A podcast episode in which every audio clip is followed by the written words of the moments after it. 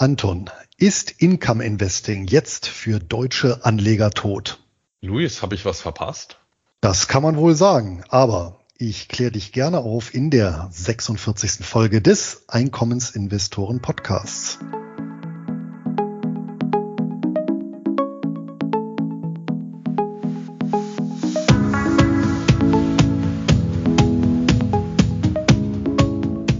Damit herzlich willkommen zum Einkommensinvestoren Podcast, der Podcast für Dividenden-Sofortrentner und solche, die es werden wollen. Mein Name ist Luis Pazos. Ich betreibe den Finanzblog nurbaresistwahres.de rund um das Thema Hochdividendenwerte und ausschüttungsstarke Geldanlagen. Auch von mir herzlich willkommen zu unserem Format. Mein Name ist Anton Kneupel und ich betreibe den YouTube-Kanal Devi Dividende, auf dem ich regelmäßig Beiträge für einkommensorientierte Anleger veröffentliche. Ja, Luis, eine Woche vor Aufzeichnung ging es durch die Einkommensinvestorengruppen auf Facebook und Telegram.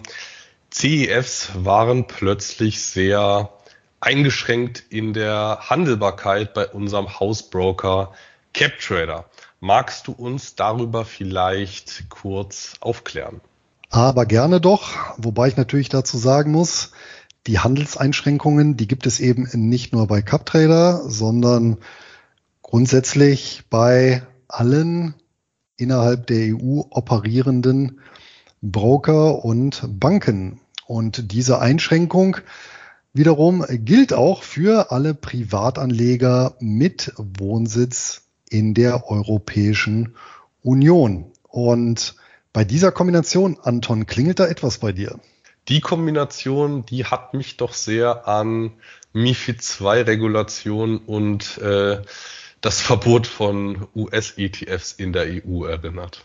Korrekt, wobei dieses Handelsverbot ebenfalls für Privatanleger mit Wohnsitz in der EU nicht nur US-ETFs betraf, sondern sämtliche ETFs, die außerhalb der EU aufgelegt wurden bzw. dort verwaltet werden.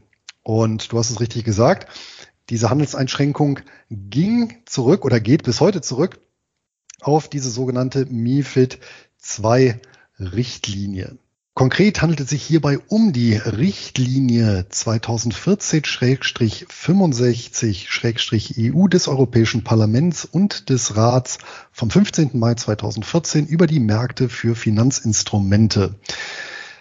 Eben kurz vorm MIFID 2. Diese Richtlinie hat die MIFID 1 Richtlinie ersetzt und diente dazu, die europäischen Finanzmärkte recht übergreifend zu harmonisieren. Und das betraf eben auch das Spektrum handelbarer Wertpapiere, insbesondere unter der ja, Vorgabe, muss man sagen, des Privatanlegerschutzes. Und in diese MIFID 2 Richtlinie wiederum wurde aufgenommen eine Verordnung, und zwar die Verordnung Nummer 1286-2014 des Europäischen Parlaments und des Rats vom 26. November 2014 über Basisinformationsblätter für verpackte Anlageprodukte für Kleinanleger und Versicherungsanlageprodukte, kurz PRIIP oder PRIP, ja, die sogenannte PRIP Verordnung, äh, PRIP-Verordnung deswegen, weil man hier auf die ja, Abkürzung der, des englischen Namens äh, zurückgegriffen hat, nämlich dann Package Retail and Insurance Based Investment Products. So, und diese PRIP-Verordnung wiederum, die ist dafür verantwortlich, dass ja diese Basisinformationsblätter seit Inkrafttreten eben des ganzen Regelwerkes, du hast es eben gesagt, äh, zum Januar 2018, ja, dass Anleger eben beglückt werden mit diesen Basisinformationsblättern. Das sind die ja einheitlich standardisierten, ja, sogenannten KIDS, Key Investor äh, Information Documents, die es ja zu jedem ETF ja auch mittlerweile, also zu jedem innerhalb der EU aufgelegten und, und verwalteten ETF äh, mittlerweile eben gibt. Ja. Und ja, Die letzten Jahre ähm, beschränkte sich dieses gesamte Reglement eben ausschließlich auf strukturierte Finanzprodukte, unter die eben auch ETFs gefallen sind. Und das war auch der Grund, warum eben beispielsweise US-ETFs, aber auch Kanadier, Australier und andere ja nicht mehr gehandelt werden konnten, so ohne weiteres. Ja, Ironie der Geschichte ist natürlich, dass ja über Optionsgeschäfte eine Andienung schon möglich war, ja, nur ein Direktkauf eben nicht. Ja, und eben was den Anlegerschutz angeht, dass natürlich weiterhin ich beispielsweise ja zwar einzelne indonesische Aktien beispielsweise eben kaufen kann, aber keinen indonesischen ETF, um das mal ein bisschen auf die Spitze zu treiben. Das heißt, ja, das Risiko im Prinzip für Anleger, die sich für bestimmte Marktsegmente interessiert haben, die eben über außereuropäische oder außer EU-ETFs abgedeckt wurden. Ja, das heißt, die mussten eben ein höheres Risiko jetzt eingehen, anstatt ein geringeres. Ja, also das war schon mal ein Rohrkrepierer. So, und leise, still und heimlich, und jetzt kommen wir zum springenden Punkt, wurde diese besagte PRIP-Verordnung geändert im Laufe des letzten Jahres. Und äh, während sie eben bisher für die sogenannten strukturierten Finanzprodukte galt, wurde der Kreis eben erweitert und seit dem 1. Januar 2023 gilt die PRIP-Verordnung auch für Fonds, also Investmentfonds, egal ob offen, geschlossen, börsennotiert oder nicht börsennotiert, die bislang nicht darunter fielen.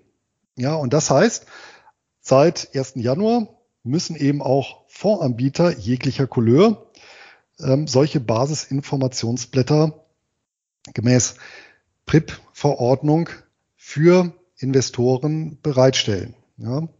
Jedenfalls, um eben von Privatinvestoren mit Wohnsitz in der EU gehandelt werden zu dürfen. In dem Zuge wurden übrigens auch diese Basisinformationsblätter ähm, etwas modifiziert. Die Vorgaben wurden angepasst. Ja, und äh, seitdem heißen sie jetzt auch nicht mehr KIID, sondern KID, also Key äh, Information Dokument oder Key Investor Dokument, das weiß ich jetzt gar nicht mehr genau. Also ein I ist auf jeden Fall weggefallen. Und ähm, das ist der Grund letztendlich, dass seither, ähm, beziehungsweise jetzt im Laufe des Januars, ähm, die Closed-End Funds, die eben nicht über eine, ein solches Basisinformationsblatt verfügen, ja, sukzessive vom Handel ausgenommen wurden. Jetzt kommt natürlich eventuell der Einwand, naja, Closed-End Funds ähm, gemäß des WM-Datenservice also einer Datenbank, die äh, bestimmte Kennzahlen für die Administration von Wertpapieren zur Verfügung steht, gelten die Closed-End Funds ja eben als Aktien. Ja, wenn man mal nachschaut, das spielt aber für diese Verordnung eben keine Rolle, weil da eben genau definiert ist, was ein Fonds ist, gemäß dieser Verordnung. Ja, da geht es jetzt nicht um die technische Abwicklung, ja, sondern es geht um streng nach dieser Verordnung, nach dem Wortlaut der Verordnung, ist eben ein Closed-End Fund eben genau das. Ein ja, verpacktes Anlageprodukt, ja, eine Hülle, ja, ähm, unter der wiederum Vermögen verwaltet wird in Form von anderen Wertpapieren ja, oder anderen Anlagen und ohne operatives Geschäft und damit ja im Sinne der Richtlinie oder äh, der ähm, Verordnung eben ein Fonds und äh, fällt damit eben unter PRIP. Und das hatte eben zur Folge, dass jetzt irgendwann diejenigen, die Closed-End Funds im Depot hatten, diese mit einem roten Pünktchen markiert sahen bei, beim Broker, beziehungsweise wenn sie versucht haben, eine Kauforder aufzugeben, dass diese zurückgewiesen wurde. Das heißt jetzt allerdings nicht, dass die Closed-End Funds im Bestand ja, ähm, zwangsverkauft oder zwangsliquidiert werden, sondern die können weiter im Bestand gehalten werden. Es dürfen nur keine Zukäufe getätigt werden. Die können auch jederzeit verkauft werden, ja, aber eben nicht zurückgekauft. Und was bei vielen außereuropäischen ETFs klappt, nämlich sich diese per Option andienen zu lassen, das geht bei den Closed-End Funds nicht, weil es meines Wissens keinen gibt, auf den Optionen liquide gehandelt werden. Ja, und das mein kleiner Ausflug in die EU-Regulatorik und die entsprechenden Änderungen seit Januar 2023, die eben zu besagten Handelssperren geführt haben. Ja, das war ja tatsächlich ein kleiner äh, Schock, das Ganze, weil ja bislang, wie du es schon so schön ausgeführt hattest, die CEFs nicht unter MIFI 2 fielen. Ähm, gleich mal als äh, positive Nachricht äh, neben dieser erst einmal sehr unschönen Nachricht. Es sind nach wie vor äh, es ist nach wie vor eine nennenswerte Anzahl an Closed-End Funds auch bei unserem Hausbroker handelbar. Also es ist nicht so, dass äh, keine CEFs mehr grundsätzlich verfügbar sind, aber das Angebot wurde eben sehr eingeschränkt. Ähm, nur um mal ein paar Namen zu nennen, was aktuell geht. Also City of London Investment Trust ist weiterhin verfügbar, Hypnosis Songs Fund, Edinburgh Investment Trust, ähm, Foreign and Colonial Investment Trust. Also viele große Namen sind auch noch verfügbar, aber es wurden vor allem bei den US-Amerikanern sehr viele Sperrungen vollzogen. Ähm, Luis, gibt es, ich meine, die, die Hintergründe die sind zwar nicht unbedingt wichtig dafür, wie wir jetzt damit umgehen, aber es könnte ja durchaus doch interessant sein. Äh, Luis, gibt es Anzeichen dafür, was die, was die Ursachen für diese Entwicklung sein könnten? Die äh, gibt es in der Tat und ähm, ich möchte mich hier auch gar nicht aufs Glatteis begeben, sondern tatsächlich eine eher unverdächtige Quelle zitieren, nämlich in dem Fall tatsächlich Wikipedia und äh, die schreiben zu dieser Änderung der oder überhaupt zur Einführung beziehungsweise jetzt zur Änderung der PRIP-Verordnung, Zitat, am deutlichsten spürbar für Privatanleger ist eine mittelbare Auswirkung der Verordnung, und zwar hat sie zur Folge, dass es Finanzinstituten verboten ist, Kleinanlegern den Erwerb von Fonds aus Ländern außerhalb der EU zu ermöglichen selbst im Rahmen von Execution-Only-Geschäften. Solche Fonds dürfen theoretisch nur noch gehandelt werden, wenn der Anbieter ein Basisinformationsblatt bereitstellt, jedoch tun dies Anbieter außerhalb der EU mangels wirtschaftlichem Interesse so gut wie nie. Die Fachpresse hat die Verordnung daher vorwiegend als Wirtschaftsförderungsmaßnahme verstanden, die bewirkt, dass der europäische ETF-Markt gegenüber der US-Konkurrenz gestärkt wird. Zitat Ende. Und das ist in der Tat ein, ja, man möchte schon fast sagen, klassisches historisches Muster, das unter dem Deckmäntelchen des Konsumentenschutzes hier eben, ja, knallharte Wettbewerbspolitik beziehungsweise Wettbewerbsverhinderungspolitik betrieben wird. In dem Fall eben, ja, durch die Kanalisierung von Geldströmen äh, zugunsten selbstverständlich hier europäischer Anbieter. Ja, danke erstmal, Luis, für den kleinen Abriss. Ähm, ich werde das mal nicht mehr kommentieren, aber das äh, klingt nach einer, einer äh, ja, vernünftigen Hypothese und rein nach dem Wem nützt es Prinzip könnten das die Verursacher äh, des Ganzen sein. Ähm, grundsätzlich nochmal zu unserem Hausbroker, also CapTrader ist darüber, über diese Entwicklung genauso unglücklich äh, wie wir. Und ähm, wir haben jetzt auch schon in enger Zusammenarbeit mit CapTrader da äh, sind dabei, da Lösungen zu finden. Wir haben dem Team von CapTrader eine sehr umfangreiche Datenbank zur Verfügung gestellt über äh, globale Closed-End-Funds, und dort wird jetzt in Zusammenarbeit mit IB geprüft, welche CEFs wieder zum Handel freigegeben werden können. Natürlich unter der Voraussetzung, dass ein entsprechendes äh, KIT-Formular vorliegt.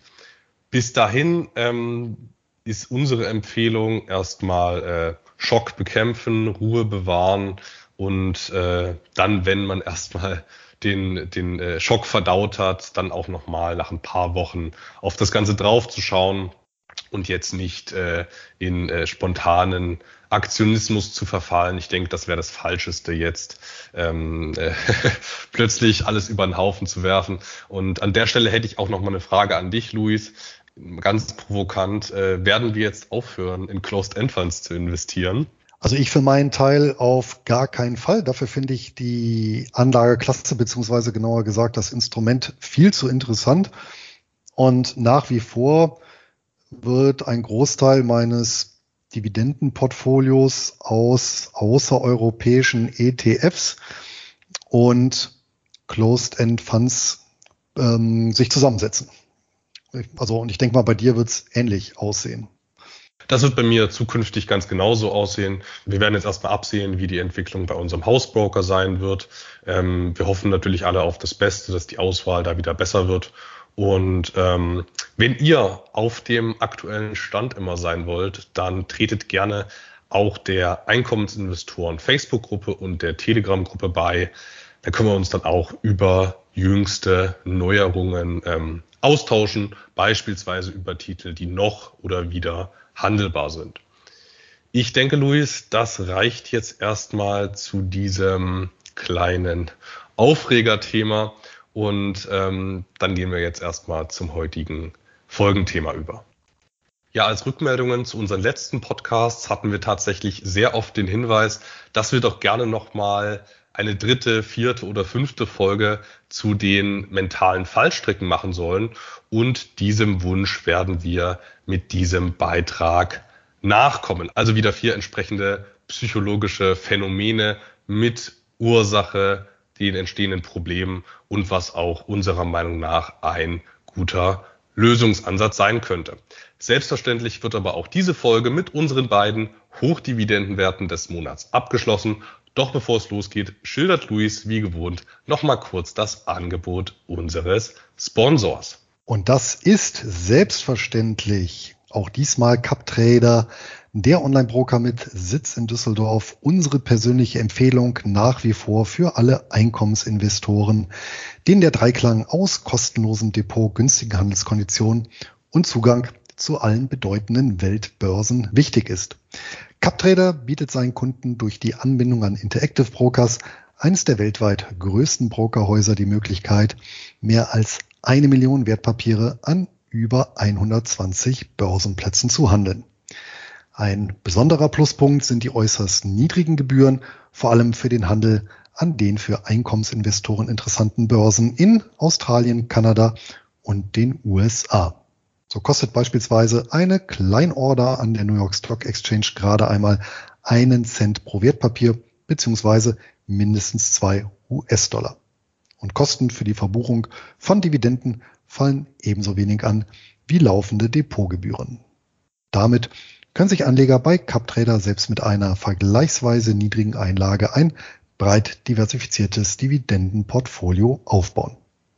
Aufgrund des Preis-Leistungs-Verhältnisses sind wir beide selber seit vielen Jahren Kunde von CupTrader und nach wie vor mit dem hervorragenden Service und den zahlreichen Report-Funktionen sehr zufrieden. Direkt zur Konto- und Depoteröffnung inklusive eines kleinen Willkommensgeschenks von unserer Seite geht es über captrader.einkommensinvestoren.de. Und damit gebe ich ab an Anton und den ersten mentalen Fallstrick. Ja, wir hatten ja schon einige mentale Fallstricke bisher unter die Lupe genommen, unter anderem den Overconfidence Bias, den Selbstüberschätzungsfehler oder auch den Recency Bias zu Deutsch den Aktualitätsfehler. Heute wieder mal vier. Ähm, mal sehen, vielleicht werden es auch nur drei, je nach Zeit. Ähm, und der erste, das wäre tatsächlich der Herdentrieb, also ein ganz langweiliges deutsches Wort, was man vielleicht erstmal gar nicht mit den mit Investitionen in Verbindung bringt, aber das äh, ist ja doch etwas, was tief in uns sitzt, vermutlich evolutionär bedingt und was unser Verhalten tagtäglich beeinflusst. Luis, kannst du uns vielleicht erklären, ähm, was die, was die konkreten, ähm, was das konkrete, wie, wie sich dieses Herdentriebverhalten bei Investitionen auswirkt. Ich möchte erstmal erklären, wie sich der Herdentrieb außerhalb der Finanzsphäre auswirkt. Denn eigentlich ist der Herdentrieb ja durchaus was Positives und ich vermute mal, wir alle haben den mal praktiziert. Ja, ein Beispiel äh, ist, wenn ich in einer mir fremden Stadt dann ein ja, spanisches Restaurant beispielsweise aufsuche, um mal wieder was Heimatliches äh, essen zu können, ja, dann schaue ich mich natürlich um, wenn ich mehrere zur Auswahl habe, nicht, noch nicht mal da, wo die meisten Leute sind, das wäre natürlich auch eine Methode, aber dann zu gucken, wo sind tatsächlich die meisten Spanier, ja, die so ein Lokal aufsuchen.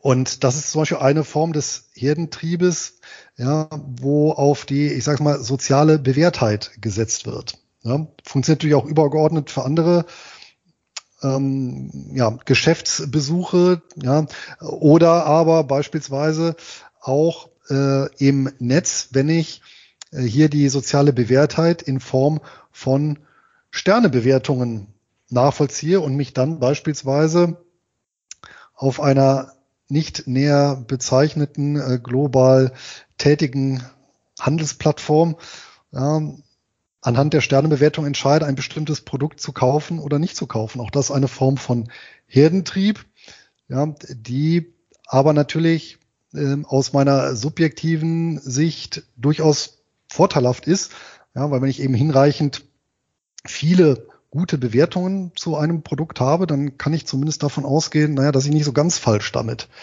liegen werde. Und ich nehme an, unter der Maßgabe, Anton, hast du auch schon öfter dem Herdentrieb unterlegen, oder? Auf jeden Fall. Das ist wieder so eine richtig, also eine sehr schöne Heuristik und die meisten äh, dieser, dieser äh, psychologischen Biases, dieser, dieser Heuristiken, ähm, die haben ja die allermeisten einen positiven Ursprung, sonst wären die ja nicht in uns allen so evolutionär verankert.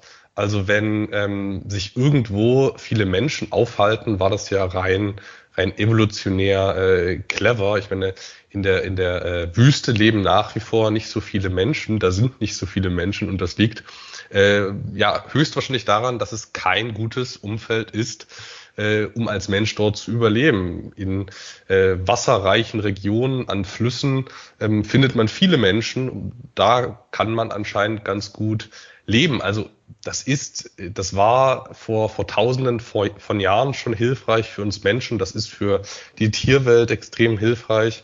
Ich wähle Restaurants immer nach dem Prinzip aus, dass da Leute sitzen müssen. Ich, es gibt wirklich kaum was Unangenehmeres, der einzige Gast in einem Restaurant zu sein. Luis, das Beispiel ist wirklich perfekt. Ähm, ähnlich ist es ja wirklich auf Amazon, äh, jetzt habe ich es doch genannt, mit den, mit den entsprechenden äh, Produktbewertungen oder bei Finanzinstituten, dass man jetzt vielleicht nicht den, ähm, den, den, äh, die georgische Kleinbank nimmt, um dort seine seine Firmenliquidität zu lagern, sondern dass man vielleicht was Bewährtes nimmt, was schon seit Jahrzehnten äh, von vielen benutzt wird. Ähm, das ist dann höchstwahrscheinlich einfach eine sehr clevere Entscheidung. Also diese, diese Heuristik, die hat einen, ähm, einen, einen guten Ursprung. Aber tatsächlich bin ich der Meinung, dass der Herdentrieb an der Börse absolut suboptimal ist. Also hier funktioniert dieses Vorgehen einfach äh, nicht. Da hast du absolut recht.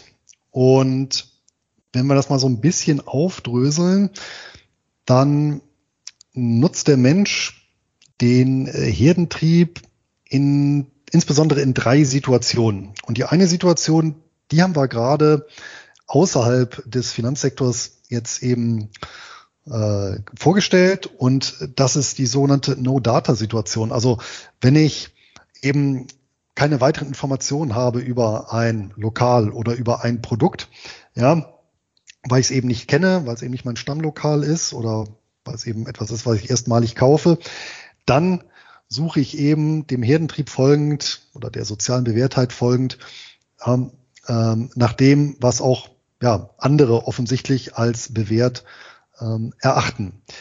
Es gibt aber zwei weitere Situationen Und da kann der Herdentrieb echt fatal werden, und zwar sowohl in der realen als auch eben in der finanziellen Sphäre. Und das leuchtet jetzt, was die finanzielle Sphäre eingeht, unmittelbar ein. Nämlich, das sind die Situationen Euphorie und Panik. Die Euphorie, auch die kennen wir alle beispielsweise aus dem Fußballstadion, ja, wenn uns die Stimmung mitreißt oder ja, bei, bei einer Party, ja, dass wir dann doch schon mal der Herde in Anführungsstrichen dann folgen, bei welchen Aktionen auch immer, insbesondere wenn natürlich Alkohol im Spiel ist. Auch die Panik, ähm, wahrscheinlich etwas weniger verbreitet. Ja, das berühmte Beispiel ist eben, wenn Feuer im Kino ausbricht und dann natürlich, ja, alle gen Ausgang strömen. Ja, aber auch bei anderen großen Massen äh, Aufläufen, Massenbewegungen, äh, was mir da spontan einfällt, ähm, wo sich der Herdentrieb, was des auch tödlich ausgewirkt hat. Das war äh, vor einigen Jahren auf der Love Parade in Duisburg, wo es eben auch durch einen Flaschenhals und ungünstige Massenbewegungen dazu geführt hat, ja, zu einem sprichwörtlichen Herdentrieb und dann eben auch mehrere Menschen erdrückt wurden. Und ähm, an der Börse, da sind die Beispiele natürlich Legende, ja, die großen Euphorien, die vermutlich ja, folgenschwerste bisher, die ich so erlebt habe, das war halt ja, die Dotcom-Blase, die Ende der 90er Jahre aufgepumpt wurde und wo ja, ja, man kann ja schon sagen, ein ganzes Volk in Anführungsstrichen hier euphorisch in Stimmung war und die, ja, dann folgende Panik ja, nach unten ähm, folgte eben genau dem derselben ja, Bewegung, nur eben viel, viel schneller. Ja, Paniken sind hier dann tatsächlich äh, deutlich schnellere Bewegungen. Kommt natürlich daher, dass äh, Leid vermeiden ja immer dem ja, Freude gewinnen überlegen ist und ähm, hier eine gewisse Priorität hat. Ja, aber natürlich auch Panik, äh, wie wir sie erlebt haben, beispielsweise im Zuge der Lehman-Pleite oder zuletzt eben äh, ausgeprägt beim Shutdown-Crash 2020. Und da sehen wir auch schon, warum der Herdentrieb gerade im Kontext von Euphorie und Panik an den Finanzmärkten ja durchaus sehr negative Konsequenzen haben kann. Ja, also grundsätzlich ähm, dieses Herdenverhalten, das ist einfach in uns drin. Äh, also Anleger kaufen lieber das, was viele andere auch kaufen. Das kann dann zu solchen euphorischen oder zu solchen ängstlichen ähm, ja, Ausformungen äh, führen. Ähm, ich weiß auch nicht genau, was das in uns ist, aber ja, Social Proof funktioniert eben auch bei Aktien. Also man fühlt sich einfach mit den Aktien wohler, die auch andere im Bestand haben. Da muss man aber dazu sagen, nur weil andere etwas im Bestand haben, dadurch wird es halt nicht besser. Ähm, und das kann man sich auch dadurch schön vereinf äh, mal veranschaulichen, ähm, wenn man mal überlegt, was macht denn die Masse und macht es dann Sinn, dieser Masse zu folgen? Ähm, die Masse spielt in Deutschland Lotto. Äh, das machen die mit ihrem, das machen sehr viele mit ihrem Geld. Das ist schon mal eine schlechte Entscheidung. Masse, die, die Masse in Deutschland, die, die hat auch offene, teure Investmentfonds ähm, dieser Masse sollte man vielleicht auch nicht folgen. Und ähm, die Masse zockt eben auch mit Einzelaktien. Heißt, die Masse, die macht, die Masse, die trifft eigentlich äh, suboptimale Entscheidungen. Und das äh, sieht man dann ja auch in den, in den entsprechenden Auswertungen von Privatanlegerdepots, dass die Masse der Privatanleger nicht gut performt. Und ähm, das wird ganz verschiedene Hintergründe haben. Ähm, der durchschnittliche Anleger, der springt dann eben hinten auf so einen euphorischen Trend noch mit hinten auf, äh, weil er sich dann eben in dieser Masse wohlfühlt, bloß nicht der Außenseiter sein, der eine Value-Aktie hat, lieber noch auf die Growth-Werte hinten aufspringen. Ähm, und das geht dann auch äh, nach unten, äh, bloß nicht der Letzte sein, der noch in der fallenden Aktie drin ist.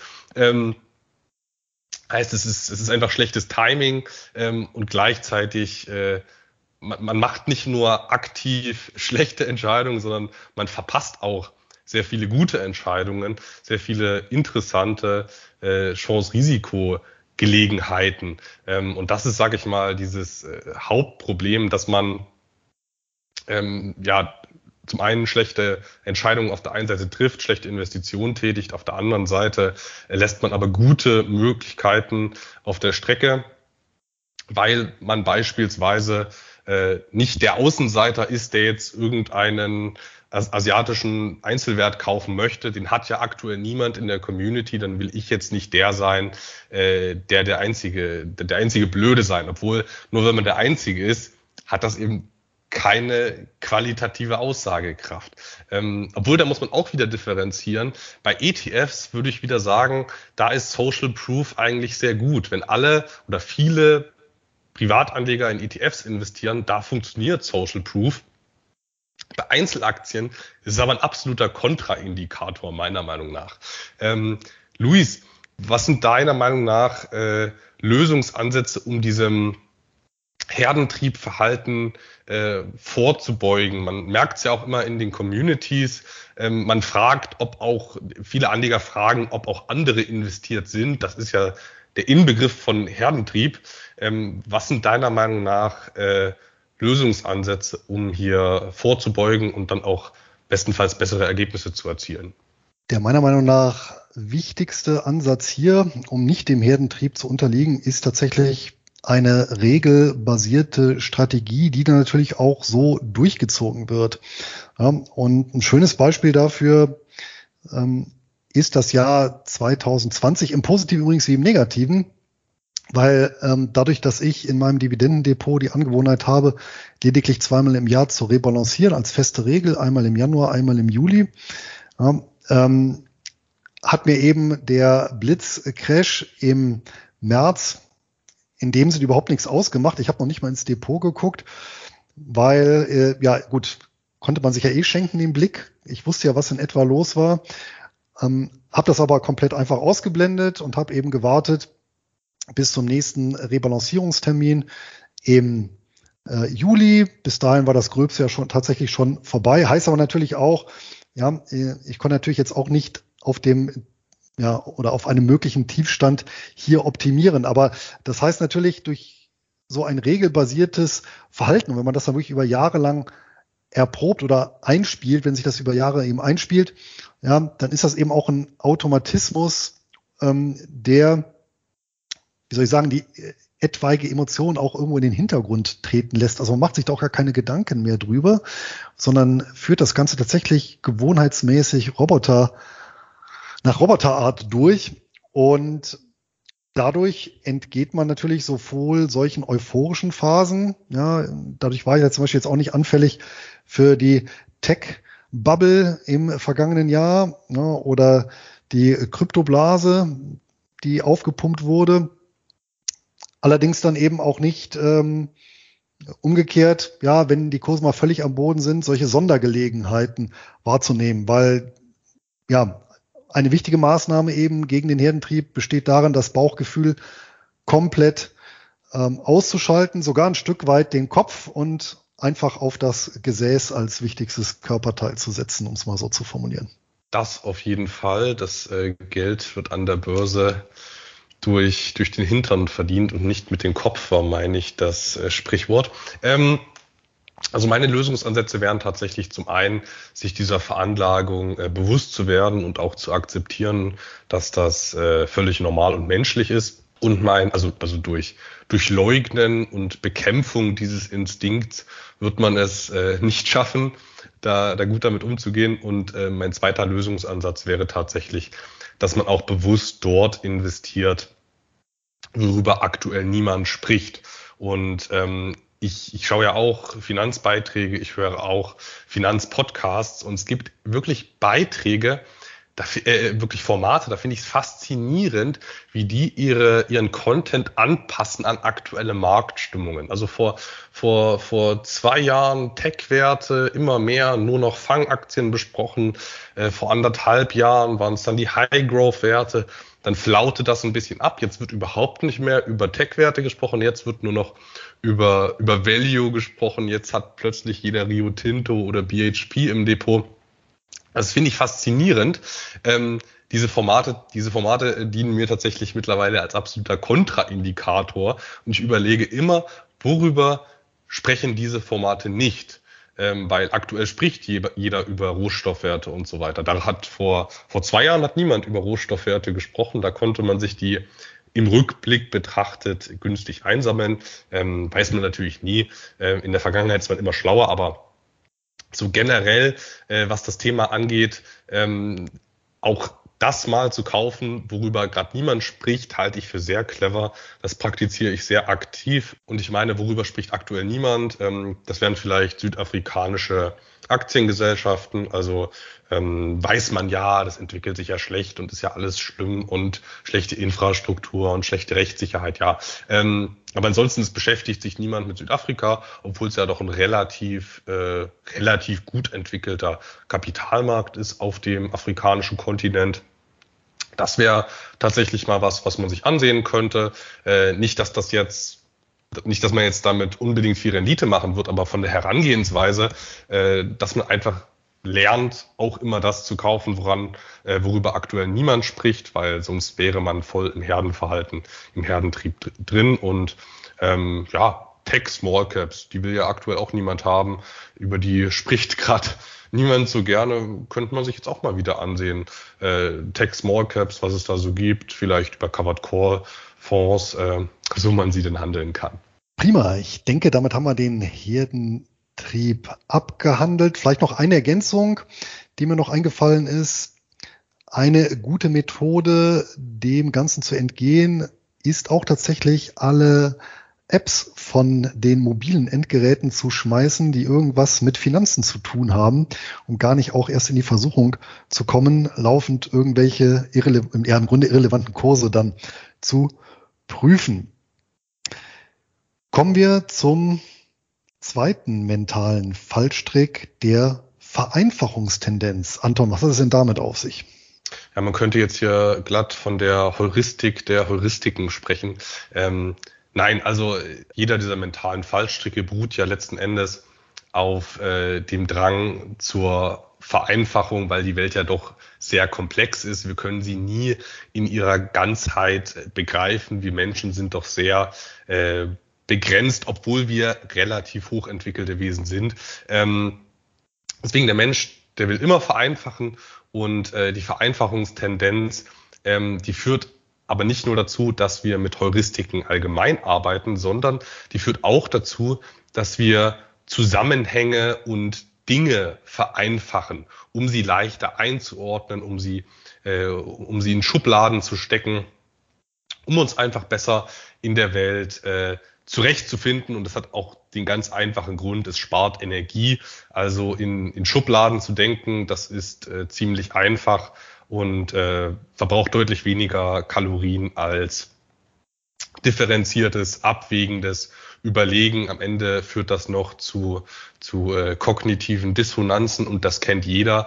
Äh, wenn wenn es zwei Dinge gibt, die gegeneinander äh, sich widersprechen und wir können das als Mensch nicht, nicht auflösen, diesen Widerspruch, dann merkt man es manchmal selbst, wie unser Gehirn im Hintergrund die ganze Zeit rattert und nach Lösungen sucht für diese, für dieses Problem. Und das ist sehr äh, energieintensiv, diese, dieses Auflösen von, von äh, kognitiven, kognitiven Dissonanzen. Ähm, das äh, möchte man ähm, vermeiden und das führt zu äh, führt beispielsweise auch zu Schwarz-Weiß-Denken.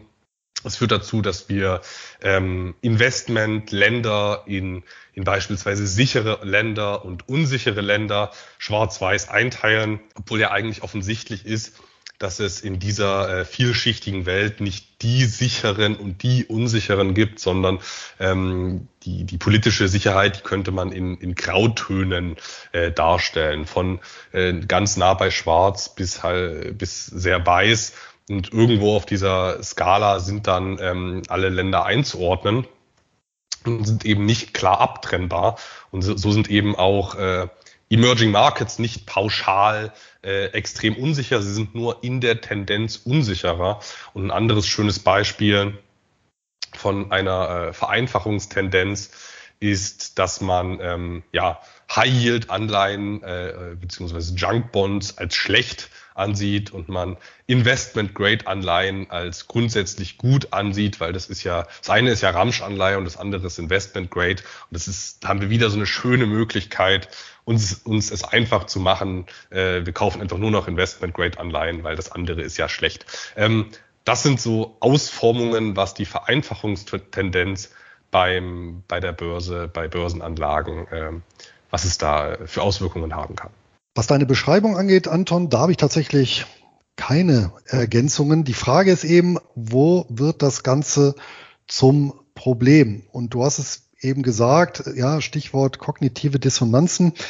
Im Grunde führt ja fast jede Entscheidung, die wir treffen, zu einer kognitiven Dissonanz, weil wir sie immer auf Grundlage unvollständiger Informationen getroffen haben und uns dann natürlich immer so ein bisschen im Innern fragen, na ja, könnte es nicht doch ein bisschen besser sein oder ja, beziehungsweise bin ich jetzt nicht doch, was jetzt zum Beispiel mein Portfolio angeht, suboptimal positioniert. Das heißt, ich ähm, komme dann leicht in eine Situation, wo ich eben aufgrund dieser zwangsläufigen auch Vereinfachungstendenz ja dann natürlich permanent meine Entscheidungen hinterfrage, somit vielleicht auch keine Ruhe reinbekomme ja, und dann tatsächlich, wie es bei mir persönlich auch der Fall war über einige Jahre, bis ich dann zu meiner in Anführungsstrichen Strategie gefunden habe, immer hin und her gehandelt habe aus einer inneren Unruhe heraus. Ja, das ist so die eine Gefahr äh, oder das eine Problem, was ich sehe.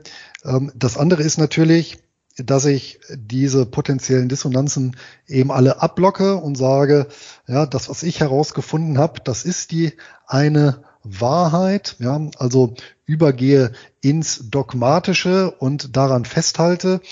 Und interessanterweise, insbesondere dann, wenn ich anfangs Erfolge haben werde, wird sich dieses Dogmatische natürlich verstärken bis zu dem Punkt äh, im schlimmsten Fall, wo ich denke, ich bin unbesiegbar und alles, was ich mache, ist richtig. Und dann das Ganze irgendwann kippt, weil ich dann natürlich Risikoparameter außen vor lasse, ja, als unfehlbare Person.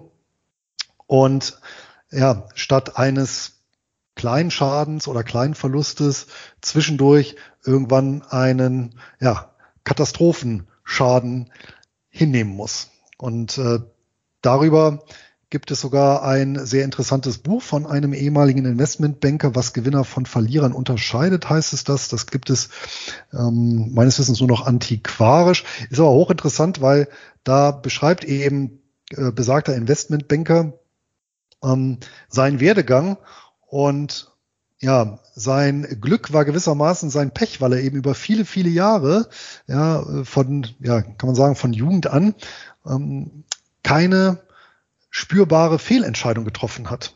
Ja, und somit tatsächlich eben diesem Größenwahn unterlag. Ja, und dann eben mit einem Riesenportfolio dann irgendwann ähm, ja einen ganz fatalen Fehler gemacht hat, der eben ja die Vernichtung eines Großteils des Kapitals, ähm, das, der von ihm verwalteten Gelder äh, zur Folge hatte und ihn dann von dem Ross heruntergestürzt hat auf sehr brutale Art und Weise.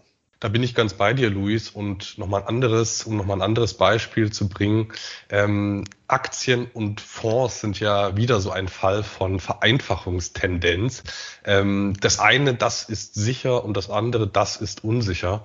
Ähm, und dass das eigentlich nicht stimmt, merkt man dann, wenn man sich das Ganze mal etwas genauer ansieht, weil es ja doch hochgradig riskante Fonds gibt, sehr konzentriert vorgehende Fonds, auch Fonds mit Totalausfallrisiko.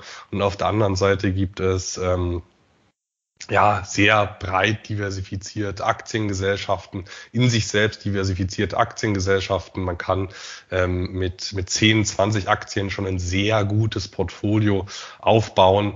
Ähm, und auch da da greift auch wieder diese, diese äh, Vereinfachungstendenz. Ähm, und ähm, was eben auch ein Hauptproblem ist, wenn man, wenn man diesem, diesem, äh, dieser Vereinfachungstendenz folgt und auch diesem Schwarz-Weiß-Denken, diesem Schubladendenken, wenn man dem Ganzen folgt, dann wird das beim Investieren vor allem dazu führen, dass man nur noch ähm, beispielsweise Renditen bewertet oder nur noch Risiken bewertet, aber man das nicht mehr in Relation zu den äh, Risikoprämien sieht. Also um mal bei den Anleihen zu bleiben, also High-Yield-Anleihen äh, werden ja oft als schlecht bezeichnet und Investment-Grade-Anleihen als gut.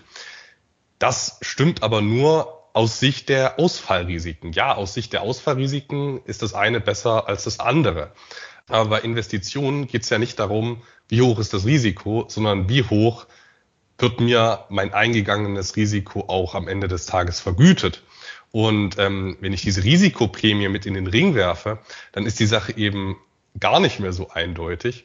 Und tatsächlich ist nach Risikoprämie äh, die High-Yield-Anleihe rein statistisch deutlich lukrativer. Also ich habe bei, bei High-Yield-Anleihen eine statistische Ausfallwahrscheinlichkeit und äh, die Mehrrendite, der höhere Zins, der Zinsaufschlag, ähm, diese Risikoprämie, die ist eben so hoch, dass dieser, dass diese historische Ausfallrate überkompensiert wird, sodass ich dauerhaft mehr Rendite mache, also nicht, nicht konsistent, aber ähm, in der Vergangenheit und auch nach vorne gerichtet habe ich einen, äh, habe ich den Erwartungswert, dass ich mehr verdiene mit High-Yield-Anleihen. Das funktioniert genauso bei Emerging Markets. Und ähm, daran merke ich, dass diese, diese äh, eingeschränkte Sichtweise, Risiko, ähm, da ist mehr Risiko, dann muss das schlecht sein. Das funktioniert nicht und dadurch wird man keine guten Anlageentscheidungen treffen. Also jeder Anleger sollte ja versuchen, ähm, seine risikobereinigten Renditen zu optimieren. Also nicht äh, nur so viel Risiko wie nötig einzugehen, um eine gewisse Rendite zu erreichen.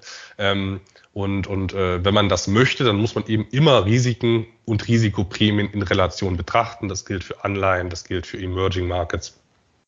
Und ähm, genau, mit, mit eingeschränktem Blick wird man ähm, die, die schlechter verzinsten, aber sichereren Investments äh, vermutlich halten. Es ist jetzt nicht schlecht, aber es ist eben nicht optimal. Und wie schützen wir uns jetzt vor solchen Vereinfachungstendenzen?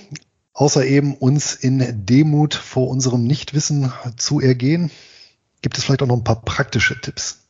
Na, ich wäre tatsächlich immer misstrauisch, wenn simple Lösungen für vermutlich komplexe Zusammenhänge angeboten werden. Ähm, das habe ich schon, schon vor einigen Jahren gemerkt, dass äh, simple Lösungen meistens doch äh, in die falsche Richtung äh, führen. Das habe ich aber tatsächlich bei der Politik gemerkt, weil dort ist das ja äh, gängig, mit einfachen Lösungsvorschlägen zu arbeiten.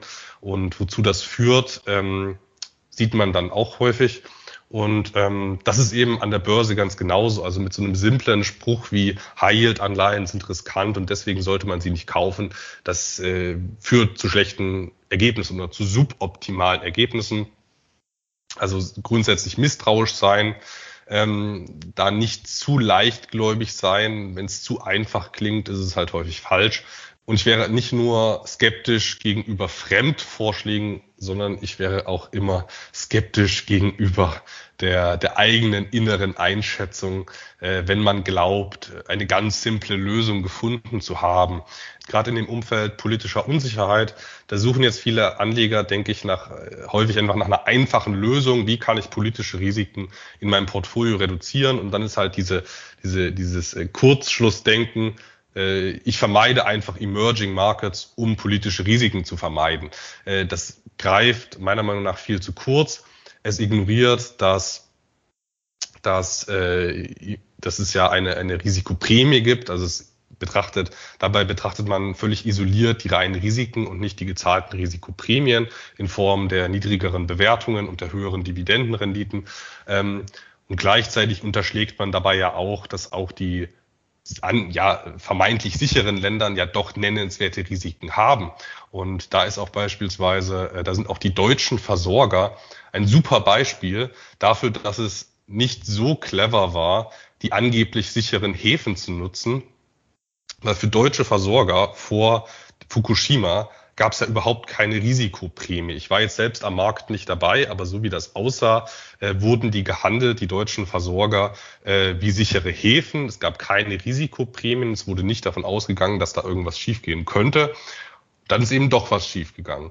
Und ähm, daran merkt man eben auch, äh, lieber, es könnte, also meiner Meinung nach könnte es deutlich schlauer sein, in die Märkte zu investieren, auch in die Märkte zu investieren, wo es Risiken gibt, wo Risikoprämien gezahlt werden und nicht nur diese Märkte abzudecken, wo es vermeintlich nichts gibt. Dort gibt es aber auch keine Risikoprämien. Und wenn dann mal in diesen angeblich sicheren Häfen was schief geht, dann knallt es gleich richtig, wie man es auch in Aktienkursen von RWI und Co. gesehen hat.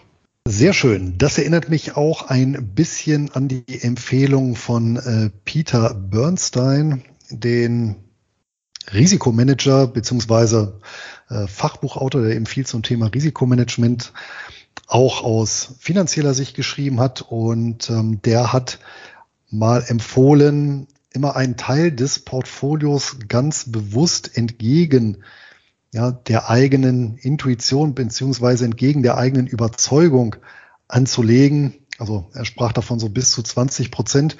Ja, eben zum einen, weil aufgrund solcher Vereinfachungstendenzen ja der Einzel durchaus mal falsch liegen kann und dann ist ja immer ganz gut, wenn man eine kleine, zumindest eine kleine Gegenposition hat.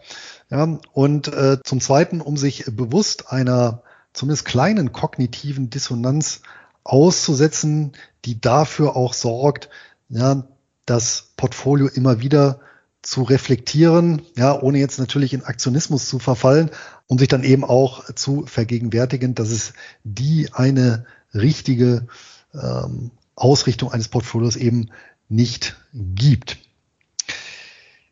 Dann schlage ich vor, kommen wir zum dritten Fallstrick, den kannte ich selber noch nicht, den hattest du ja in den Ring äh, geworfen, Anton, die Restraint Bias. Was hat es denn damit auf sich? Oder zu Deutsch den Zurückhaltungsfehler. Ähm, der ist tatsächlich verwandt mit dem Overconfidence Bias. Ähm, dieser besagt ja, dass man die eigenen äh, Fähigkeiten und das eigene Wissen grundsätzlich neigt zu überschätzen oder zumindest neigen viele Anleger dazu, das ist ja auch, äh, oder viele Menschen allgemein dazu, das ist ja auch mit dem Dunning, steht ja auch in Verbindung mit dem Dunning-Krüger-Effekt, je weniger man über eine Sache weiß, desto äh, mehr neigt man tendenziell äh, zu denken, dass man darüber viel weiß.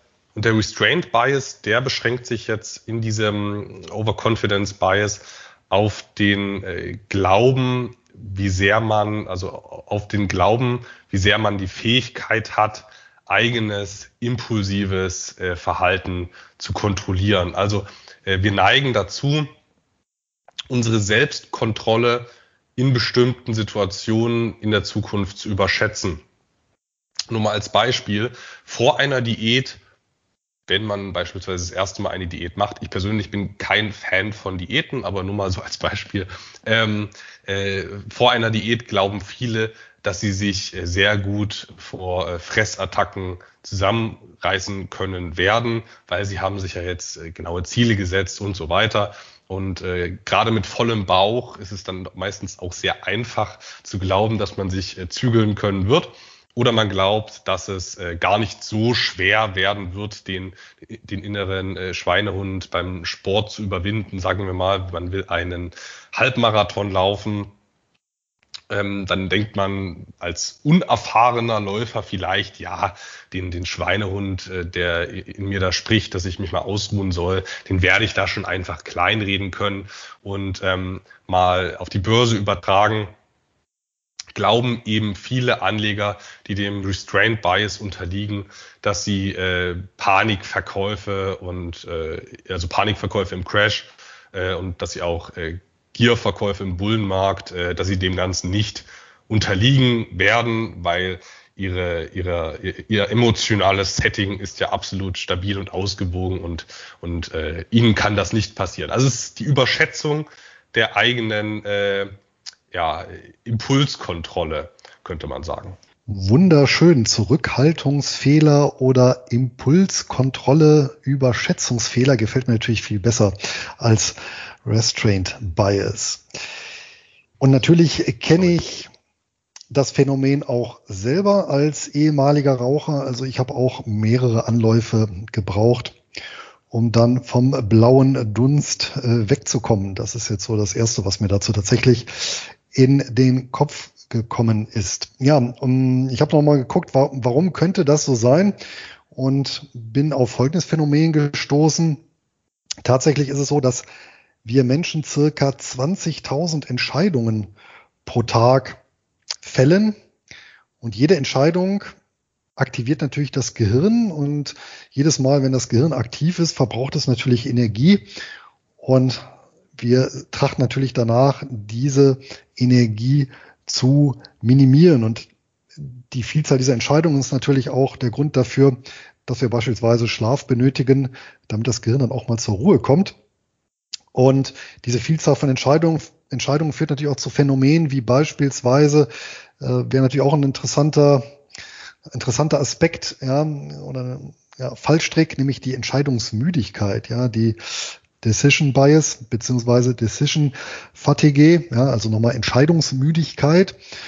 Ja, und das Ganze gilt natürlich analog für ja, feste Vorsätze beziehungsweise eben die Überschätzung ja, dessen, was ich da auch geistig leisten kann. Das heißt, diese Entscheidungsmüdigkeit führt dann natürlich auch dazu, dass dann irgendwann meine Widerstandsfähigkeit nachlässt. Ja, und warum kann das jetzt zum Problem werden bei Anlegern, Anton? ja, je sicherer man sich dessen ist, dass man äh, diesen Impulsen und diesen Emotionen, dass man dem Ganzen schon nicht erliegen wird, dass man keine Panikverkäufe tätigen äh, wird, wie es ja dann viele doch machen. Also diese ganze Diskussion um Emerging Markets ETFs verkaufen, das fasst es ja zusammen. Äh, viele haben sich äh, diese Strategie mal überlegt. Ähm, und jetzt kamen eben doch mal Emotionen, jetzt wird das Ganze doch über den Haufen geworfen. Und ähm, je, je, je unvorbereiteter man eben in diese Situation reingeht, desto weniger hat man sich auf, äh, auf diese Situation, diese Impulse vorbereitet. Das ist ja das eigentliche Problem. Also man geht unvorbereitet, weil man es nicht für möglich gehalten hat, dass diese Emotionen kommen. Man hat es nicht für möglich gehalten, dass man so emotional reagiert. Äh, und deswegen geht man völlig unvorbereitet in diese Stresssituation. Und äh, ein Crash, äh, alles Mögliche, das sowas mit Russland, sowas wie Corona, sowas wie die Finanzkrise, das sind alles Stresssituationen für uns Menschen. Und ähm, das da stressen uns sowieso schon die äußeren Bedingungen, das, das, äußere Umfeld stresst uns schon. Aber wenn dann auch das Innere völlig aufgewirbelt ist, weil wir geglaubt haben, dass wir nicht äh, panisch sind, dass wir keine Angst haben werden, oder auch umgekehrt, wenn wir glauben, dass wir nicht FOMO bekommen werden, dass wir nicht gierig werden, ähm, wenn wir auch dann in uns selbst so völlig, äh, ja, unser, unser, unser inneres Standbein verloren haben, dann kann das natürlich, dann begünstigt es sowas wie Panikverkäufe, weil dann hat man ja das Gefühl, dass man gar nichts mehr im Griff hat. Die ganze Welt bricht draußen zusammen, meine Werte, die ich hatte, die gibt's auch nicht mehr äh, und dann bloß weg, äh, negative Dinge vermeiden, bloß Schmerzvermeidung. Ähm, und und äh, ja, diese, dieses Unvorbereitete und dass man einfach das leugnet, dass diese Emotionen kommen werden, das ist das Hauptproblem. Ähm, und ich denke, jeder, der im Shutdown-Crash dabei war, der hatte mal erlebt, was dieses Angstgefühl ist. Also ich selbst war jetzt nicht panisch, aber es ist was tief in uns liegendes, dass man darauf negativ reagiert, äh, wenn das Depot am Tag zehn Prozent verliert. Das geht jedem so. Und selbst der hartgesottenste Anleger äh, wird es als negative Emotion wahrnehmen, wenn das da äh, weniger wird. Äh, das kann man auch versuchen, sich gut zu reden mit, die Sachen werden günstiger, aber im letzten Endes ist es eine negative Emotion und wenn man sich auf diese vorbereitet, genauso wie bei FOMO, dann ähm, kann es deutlich besser sein, einfacher sein, damit umzugehen. Korrekt. Und ich finde, in den sozialen Medien konnte man auch das ganze Phänomen sehr gut beobachten hier schön in Kombination mit dem Herdentrieb, in der Euphorie, überschätzen viele Anleger, gerade diejenigen, die jetzt noch nicht so lange eventuell am Kapitalmarkt dabei sind, eben auch ihre ja, Risikotoleranz, was ja auch äh, nichts anderes heißt als eben ihre, ihre Willensstärke, ja, dann, wenn es nämlich äh, bergunter geht und genau das konnte man ja dann auch beobachten, äh, wie dann recht schnell, recht panikartig die Flucht aus den Wertpapieren ähm, ansetzte. Hier natürlich vor allem ja 2020 im Frühjahr, aber auch im letzten Jahr und dass die eisern gefassten Vorsätze ja des Buy and Hold durch jeden Sturm hindurch sehr schnell eben aufgegeben wurden. Ja, was können wir dagegen machen? Ähm, ich habe in dem Zuge, was eben die 20.000 Entscheidungen pro Tag angeht, auch hier mal nachgeguckt. Da gab es einen interessanten Artikel zu. Also wie beuge ich der Entscheidungsmüdigkeit vor? Ja, und in dem Zuge wurden folgende Tipps gegeben, nämlich zum einen tatsächlich wichtige Entscheidungen morgens zu treffen.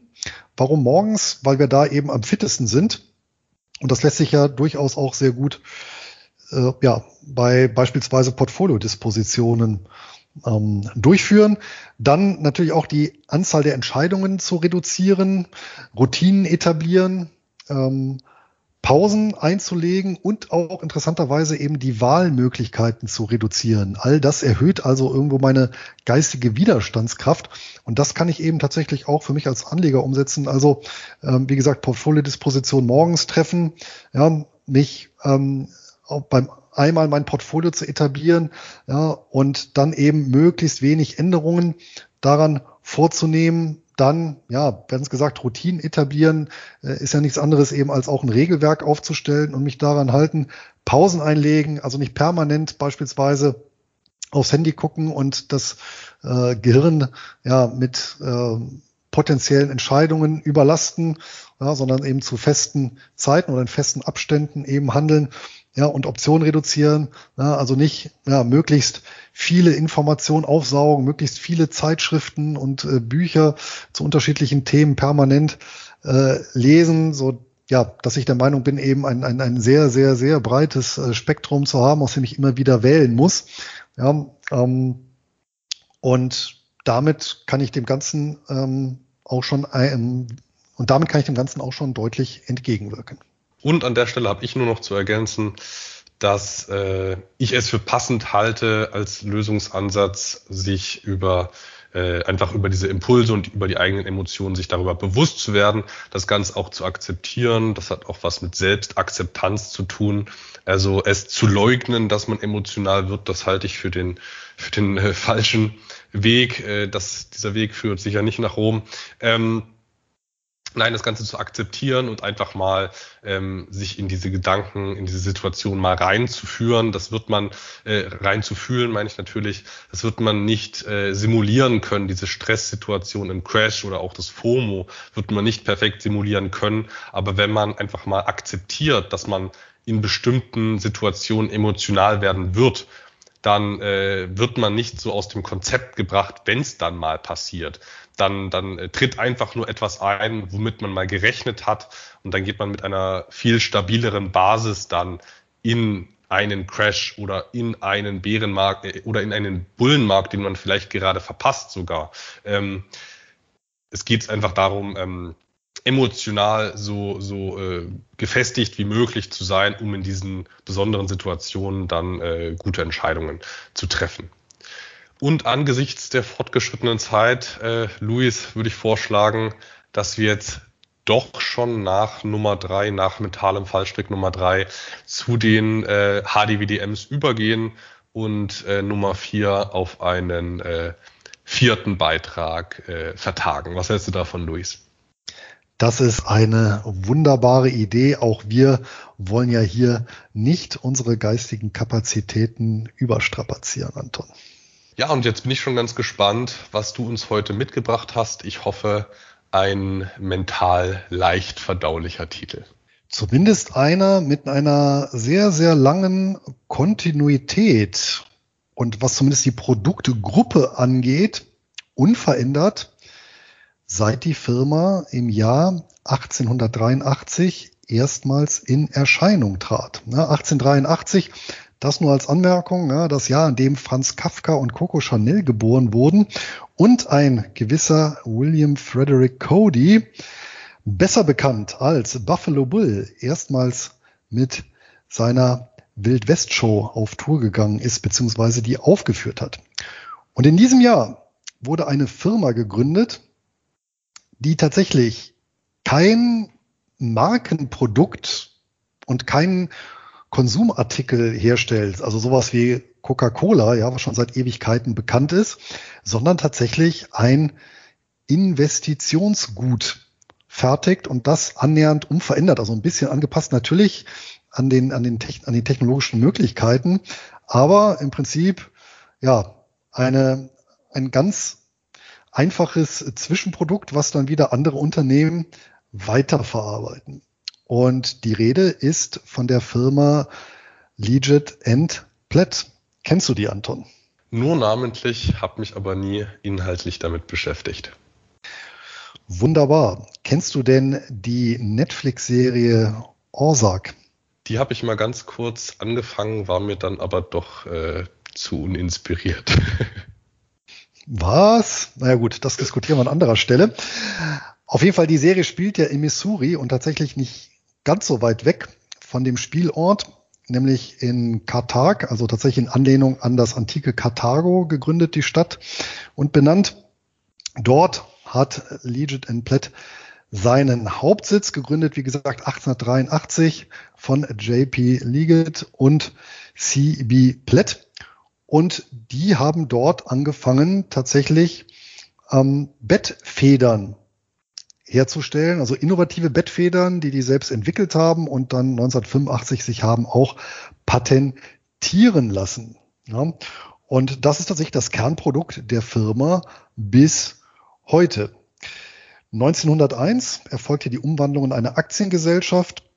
1933, das auch bemerkenswert, war wirklich auf dem Tiefpunkt fast der großen Depression beziehungsweise eben ähm, des Börsentiefpunkts seiner Zeit haben die das Sortiment ausgeweitet und im Bettensegment und neben den Federn dann auch Rollbetten, Rahmen und Gitter hergestellt. 1967 erfolgte der Börsengang. 1970 dann die Erweiterung um eine Büro- und Wohnmöbelsparte. 1979 schließlich erfolgte das, die Listung an der New York Stock Exchange. Ja, und heute 2023 ähm, verfügen die über 120 Standorte in knapp 20 Ländern.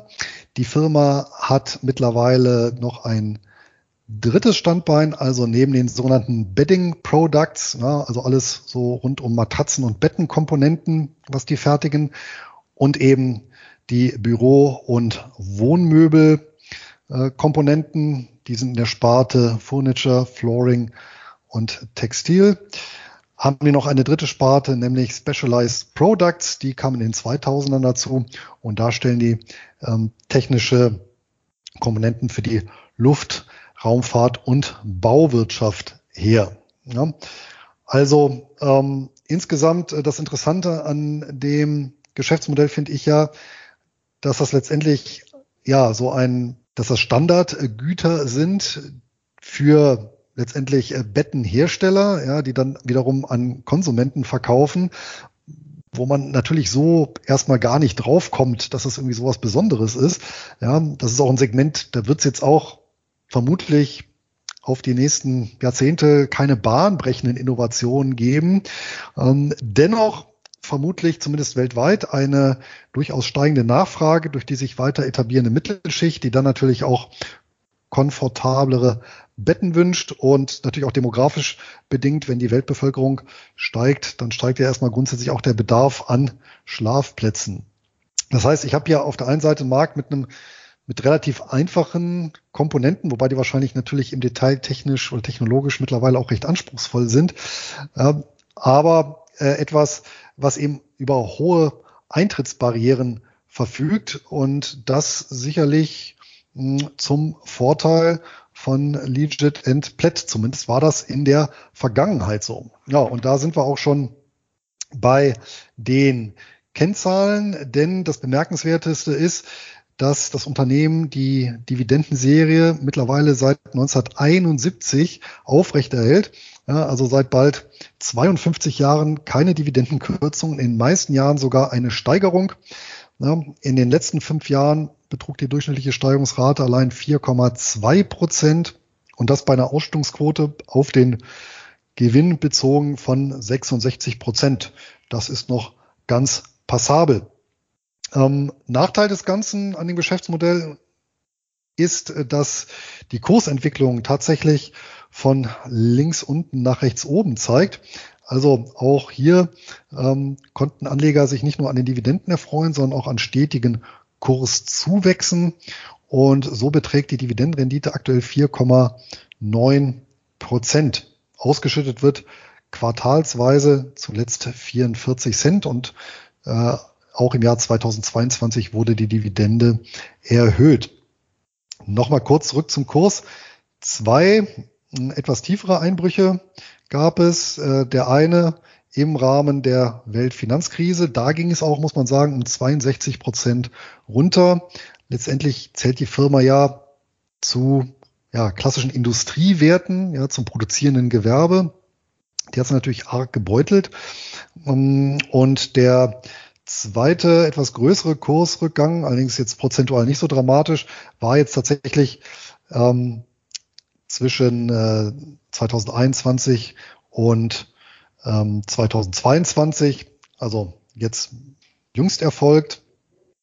Kann man natürlich auch äh, sich überlegen, geht es weiter runter, geht es wieder hoch, wird man dann sehen. Das Kerngeschäft ist auf jeden Fall äh, sehr gesund. Ja, sowohl die Umsatz- als auch Gewinnzahlen ja, konnten zuletzt wieder gesteigert werden. Ja, der Umsatz ähm, betrug im Jahr 2021, da liegt halt die letzte Bilanz äh, vor, ähm, bei über 5 Milliarden US-Dollar. Der Gewinn vor Steuern bei 539 Millionen US-Dollar. Kursgewinnverhältnis allerdings aktuell bei 13,5 knapp. Das heißt also, ja, jetzt nicht besonders günstig, aber auch nicht besonders teuer. Und die Kursspanne innerhalb des letzten Jahres zwischen 30,28 Dollar und 41,94 Dollar. Die Bewertung und da merkt man, ja, dass im Prinzip ja die Absatzfähigkeit und die Geschäftsverbindungen des Unternehmens mehr bewertet werden als die Substanz. Ja, der Börsenwert bei 4,74 Milliarden US-Dollar jetzt zuletzt und äh, bei einem Eigenkapital von 1,65 Milliarden Dollar. Notiert also mit einem deutlichen Aufschlag auf den Buchwert. Aber wie gesagt, das ist jetzt auch nicht weiter verwunderlich, weil hier eben die Möglichkeit, ja, Cashflow zu generieren, höher bepreist wird, als jetzt eben die Tatsache, dass das Unternehmen über ja, Anlagen, Fabriken etc. verfügt.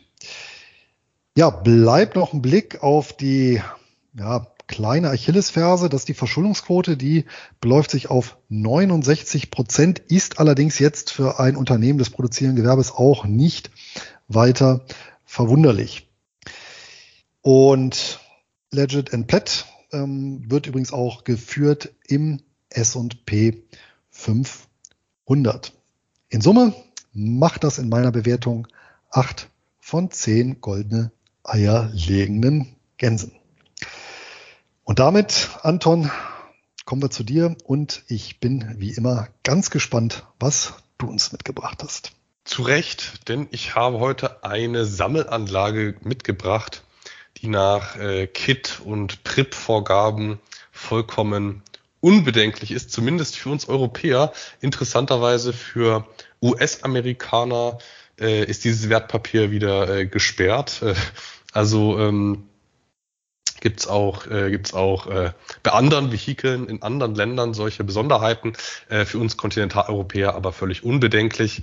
Ähm, und zwar ist das ein, ist das ein Vehikel, was CEF ähnlich ist. Also ich handle ja ähm, nicht nur CEFs, sondern auch äh, Holdings und andere Vehikel.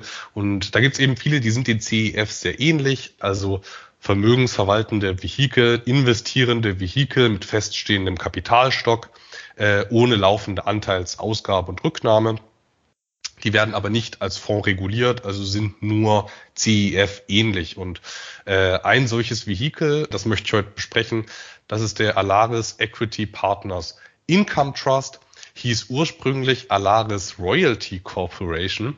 Und ähm, das deutet auch schon an, wo hier der Schwerpunkt liegen könnte. Und zwar macht äh, Alaris Equity Partners Income Trust, ähm, das ist ein ja, quasi Fonds, aber über den Mantel einer normalen Aktiengesellschaft. Also die haben das Ziel, hohe Ausschüttungen für Anleger zu erwirtschaften, bei gleichzeitig langfristigem Wachstum äh, des Kapitalstocks und infolgedessen auch des Kurses. Und äh, erreichen möchte man dies über Finanzierungen von, von Unternehmen, primär kleineren Mittelstandsunternehmen, also hier geht es nicht um, um Milliardenunternehmen bei der Bewertung, sondern es geht um Finanzierungen im Bereich äh, niedriger einstelliger Millionenbereich bis äh, äh, ja, zweistelliger Millionenbereich bei den Finanzierungen, ähm, überwiegend in Nordamerika. Und ähm, man strukturiert diese Finanzierungen für Unternehmen nicht als, nicht als Fremdkapital, nicht als Anleihen, nicht als Kredite. Man macht auch nicht klassisches Private Equity, wie äh, der aktuelle Name andeutet, sondern man macht, man praktiziert das, was der ursprüngliche Name angedeutet hatte, Alaris Royalty. Ähm, man vergibt Kapital gegen Rechte am zukünftigen Umsatz. Ähm, also das ist eine Möglichkeit der, der Unternehmensfinanzierung dort in Nordamerika, die dort genutzt wird, sich Kapital zu beschaffen, ohne immer diese fixen Fremdkapitalzinsen plus Tilgung zu haben. Gleichzeitig möchte man aber keine äh, Stimmrechte abgeben, wie man es bei Private Equity machen müsste. Da müsste man Kontrolle abgeben. Und die Royalty-Finanzierung, die ist hier eben eine Möglichkeit, Kapital aufzunehmen, permanent. Man kann äh, diese, diese Royalty-Beteiligungen wieder rauskaufen. Aber prinzipiell erhält man auf Dauer, äh, auf Dauer Kapital, muss dafür quasi Zinsen zahlen, aber das sind eben nicht äh, im rechtlichen Zin Sinne Zinsen, sondern das sind prozentuale Royalty-Vergütungen, die mit dem Umsatz nach oben und unten mitschwanken.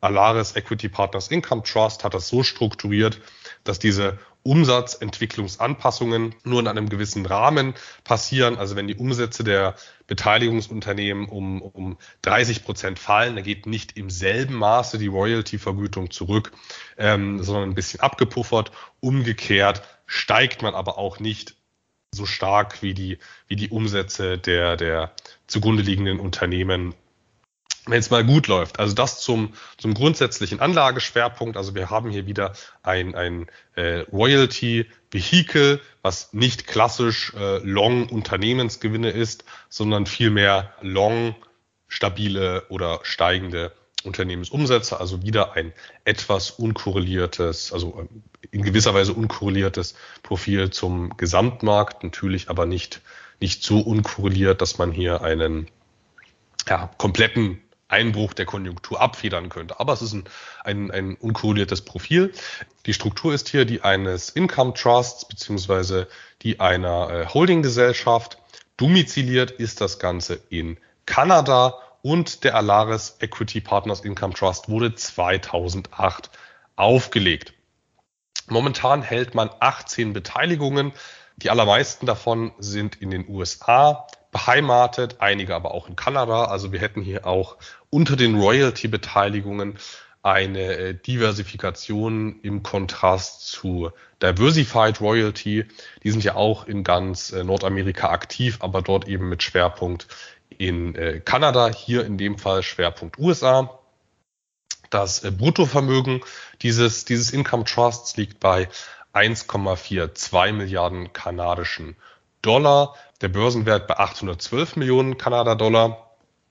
Der Nettoinventarwert NAV liegt bei 886 Millionen Kanada-Dollar, woraus sich ergibt, dass dieses CEF-ähnliche Vehikel aktuell mit einem 8,4-prozentigen Discount notiert. Klar muss in dem Fall aber auch sein, hier haben wir es äh, nicht mit einem so aussagekräftigen NAV zu tun wie bei einem äh, klassischen CEF, wo Aktien die gehaltenen Basiswerte sind. Aber trotzdem ähm, höchstwahrscheinlich haben wir hier aktuell einen ähm, ja, real leichten Discount.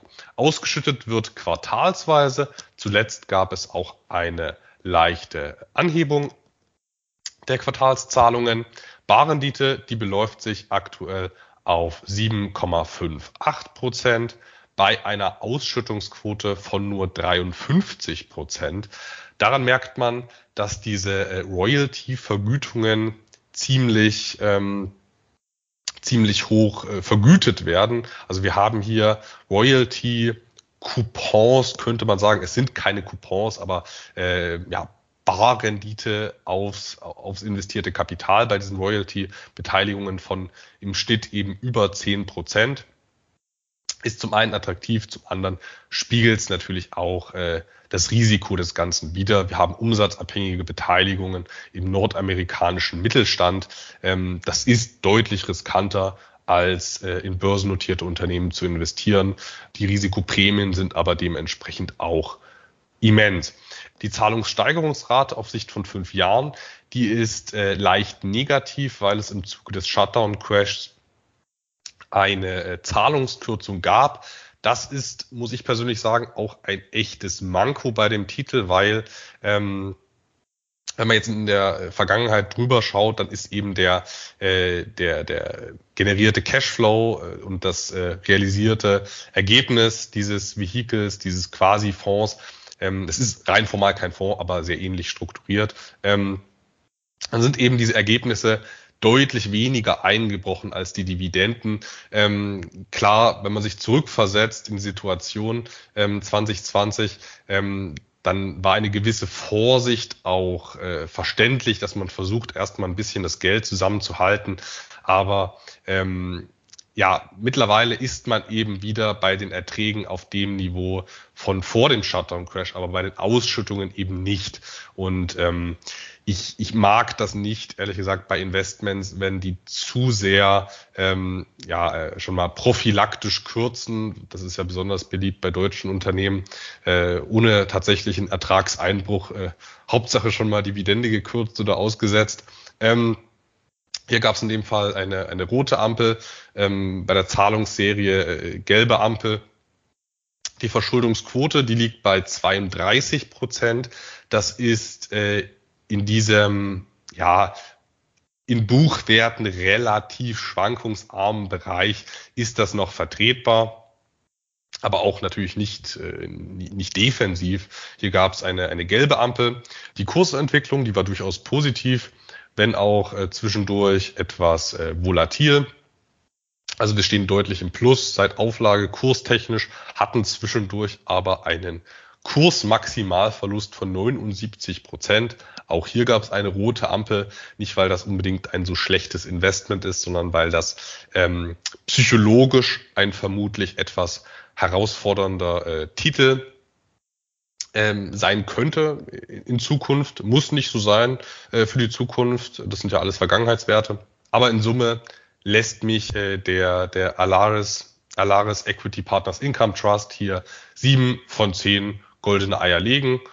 Ist für mich ein, ein äh, ja, absolut ja, interessantes Investment, hat einige, einige Mankos, aber in einer Gesamtvermögensallokation äh, halte ich den Titel doch für, für passend, zumindest als, als Teil der Offensivkomponente. Und damit äh, wären das jetzt erstmal die zwei HDWDMs und Luis zu Daim muss ich tatsächlich glatt noch ergänzen, dass der ja wirklich ein, ein Akutbeispiel ist für, für Gefahr von, äh, von ähm, ja, mentalen Fallstricken. Zum einen Vereinfachungstendenz, wenn ein Titel so viele Dividendensteigerungen hatte oder eine so lange Historie hatte, dann muss der ja gut sein und zum anderen äh, der Fortschreibungsfehler. Wenn die Historie so gut war, dann wird das schon auch äh, in, der, in der Zukunft auch noch so sein. Ähm, das noch als kleiner Einschub. Ähm, was ja häufig, das sind ja auch häufig solche Punkte bei, bei solchen Dividendenaristokraten, ohne jetzt äh, was Schlechtes über Legend und Plaid sagen zu wollen, Luis. Ähm, mit denen hatte ich mich, wie gesagt, bisher nicht auseinandergesetzt. Und bevor ich es vergesse, noch das Kürzel für den Alaris Equity Partners Income Trust. Der ist ad.un und handelbar ist das Papier an der Toronto Stock Exchange. Jetzt aber wirklich zurück zu dir, Luis. Und bei der Gelegenheit fällt mir ein, ich muss ja auch noch das Kürzel nachliefern. Legit and Plet sind handelbar an der New York Stock Exchange unter dem Kürzel LEG Und was du sagst, ist natürlich richtig, dass im Prinzip jegliche Statistik, die eine gewisse Kontinuität in sich trägt, gewissen mentalen Fallstricken unterliegt. Auf der anderen Seite haben wir natürlich sowas wie den Lindy-Effekt, der dagegen steht. Tja, also da wären wir dann auch unterm Strich nicht schlauer. Bevor wir jetzt endgültig den Sack zumachen, Anton, haben wir noch einen Veranstaltungshinweis, oder? So ist es. Genau wie im letzten Jahr werden wir auch 2023 bzw. 2023 zur Invest zugegen sein. Luis, wann sollen sich denn unsere Hörer dort einfinden? Die Invest findet dieses Jahr statt am 17. und 18. März. Das ist ein Freitag und Samstag, ganz traditionell wie immer, sowohl was die Zeit angeht, als auch was den Ort angeht, nämlich in Stuttgart in den Messehallen am Flughafen. Und wir beide werden an beiden Tagen vor Ort da sein und überwiegend in oder um die Blogger Launch zugegen sein. Und in Kürze werden wir auch wie in den vergangenen Jahren einen äh, Gutscheincode zur Verfügung stellen können, um ein rabattiertes beziehungsweise ein kostenloses Ticket zu erhalten. Die entsprechenden Codes stehen noch aus, also hier ein bisschen Geduld und wir werden diese sicherlich dann, sobald wir die haben, über unsere bekannten Kanäle streuen. So, und damit machen wir den Sack dann auch endgültig zu mit der obligatorischen Belehrung im Beritt. Sprich, erstens, Handel mit Wertpapieren ist mit Verlustrisiken behaftet. Zweitens übernehmen wir keine Haftung für materielle oder ideelle Schäden aus der Nutzung oder eben Nichtnutzung der angebotenen Informationen. Drittens übernehmen wir trotz sorgfältiger Zusammenstellung keine Gewähr für die hier angebotenen Informationen. Vor allem können die, je nachdem, wann ihr den Podcast hört, auch durchaus veraltet sein. Viertens sind unsere Aussagen keine Anlageempfehlungen im Sinne des Wertpapierhandelsgesetzes, sondern unsere persönliche Meinungsäußerungen. Und fünftens sind wir selber als Investoren aktiv und somit besteht die Chance, dass wir in erwähnte Wertpapiere investiert sind oder dies beabsichtigen und somit einem Interessenskonflikt einem potenziellen unterliegen. So, und wenn ihr jetzt noch Fragen, Sorgen, Nöte oder Verbesserungsvorschläge habt, dann schreibt uns gerne, nutzt die Kommentarfunktion direkt unter der Podcast-Folge oder nutzt die, ja, muss ich sagen, neu eingerichtete E-Mail-Adresse kontakt at einkommensinvestoren.de. Und wenn ihr keine Folge mehr verpassen möchtet, dann könnt ihr den Einkommensinvestoren Podcast direkt abonnieren oder ihr folgt uns über einen unserer zahlreichen Kanäle. Das war's für den Februar 2023. Das war's für heute. Auf bald eine ertragreiche Zeit. Euer Luis. Und auch ich wünsche euch ein glückliches Händchen beim Investieren und viel Freude mit den vereinnahmten Ausschüttungen. Euer Anton.